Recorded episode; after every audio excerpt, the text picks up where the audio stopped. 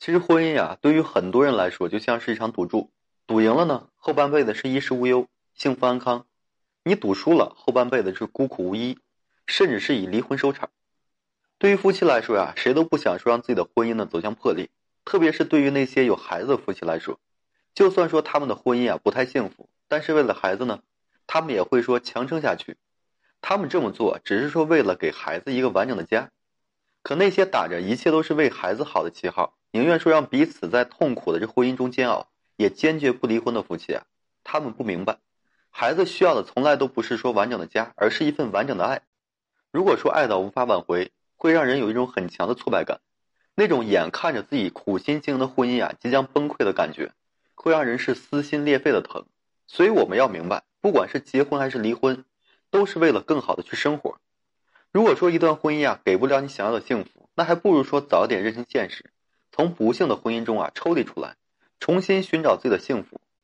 一般来说啊，夫妻之间呢，如果说出现了这几种情况，就意味着夫妻缘分已经尽了。所以呢，我就建议大家不要再强撑着了。第一种是什么呢？两人之间不再有交流了，明明是同床共枕的亲密爱人，却连一句话都不想和对方说了，这种陌生感就像是合租的室友。彼此之间呢，只是合租关系，其他方面呢，再也没有交集了。偶尔说为了孩子，偶尔是为了面子，在有外人在场的时候呢，两人会装模作样的进行一些有一搭没一搭的对话，在外人看来，你们是感情甜蜜的恩爱夫妻，可是回到家呢，立马又成了陌生人，连装样子的兴趣啊都没有了。两人都忘了刚结婚的那两年，拉着对方呢聊到凌晨的美好时光，现在只剩下相顾无言了。就算有什么事情要商量，两人也会选择用最简短的回答呢来结束聊天，比如用这个“嗯”“哦”“知道了”等等这些呢来做结束语。用这样的词汇回答对方的话题，就意味着你不想再聊下去了，就赶紧结束这个话题。夫妻间呢少了沟通和交流，就像是重新回到了这个陌生人的一个状态。对方心里所想的你是一无所知，你的喜怒哀乐呢也不再和对方分享。明明是无话不谈的夫妻啊，却沉浸在各自的世界里。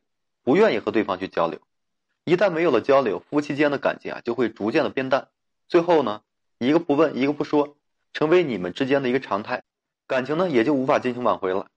第二种是什么呢？彼此之间不再有信任了。有一个综艺节目啊，这个《新生日记》里，主持人李艾啊谈到一个话题，说结婚多年的夫妻还要不要说互看手机？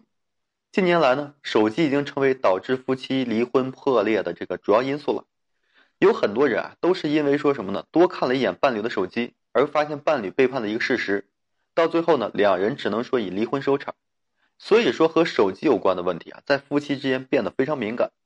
关于这个话题是仁者见仁，智者见智。有的人呢，觉得没有必要看，因为你看了也看不到你想要看的，心里呢会不舒服。你看了不说出来呢，心里也会难受。这两种结果都不好，索性的就不要去看了。也有的夫妻觉得对方的态度很重要。如果说对方呢大大方方的把这个手机拿出来给自己看，那就代表着对方心里没有鬼。如果对方找了一大堆理由就是不让你看，那就说明对方呢可能是变心了。要不要互看手机啊，还要取决于夫妻之间还有没有信任。基于这个信任之上的夫妻啊，手机当然是可以随意翻看的，因为啊彼此是忠诚的，没有什么可隐瞒的。一旦失去了这种信任，手机就像是埋在夫妻间的定时炸弹，你每时每刻都想着如何能在对方的手机里查到些什么。在这种疑神疑鬼心态的影响下，夫妻间变得是越来越不信任了，到最后发展成对方说什么做什么你都不会再相信。失去了信的夫妻啊，就像是失去了根基的大楼，风一吹呢就塌了。还有一种就是长期分居的夫妻，很多夫妻啊在刚结婚的时候呢感情甜如蜜，可过着过着就成了兄弟，夫妻情啊也变成了兄弟情。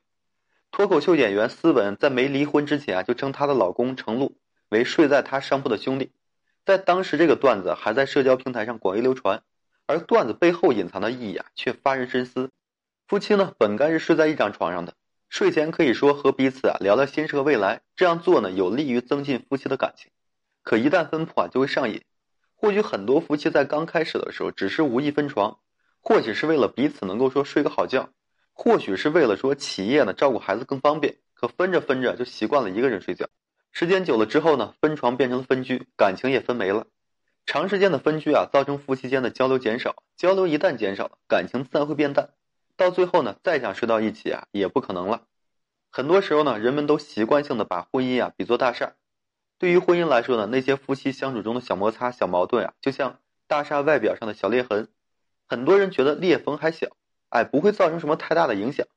可如果不及时修补的话，小裂缝呢会变成大裂缝，到最后大厦也会因为一点点小的裂缝呢而变得岌岌可危。而婚姻中的小矛盾也会积少成多，而有一天啊，终究会被某个小矛盾压垮。这和压死骆驼的最后一根稻草道理类似。在婚姻中呢，会遇到各种各样的矛盾。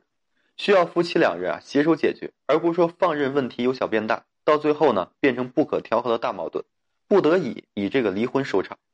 这世上有很多事啊，并不是说努力了就一定有好的结果。对于很多夫妻而言呢，感情早就走到了无法挽回的地步，与其在这个痛苦里煎熬，不如早点分开，对彼此呢也都是好事。好了，今天这期啊我就和各位分享这些。如果大家在婚恋情感有什么问题，不知道如何解决的话，你可以添加我个人微信，就在每期音频的简介上面。有问题的话，我可以帮助大家去分析解答。好了，最后还是感谢各位朋友的收听与支持，谢谢大家。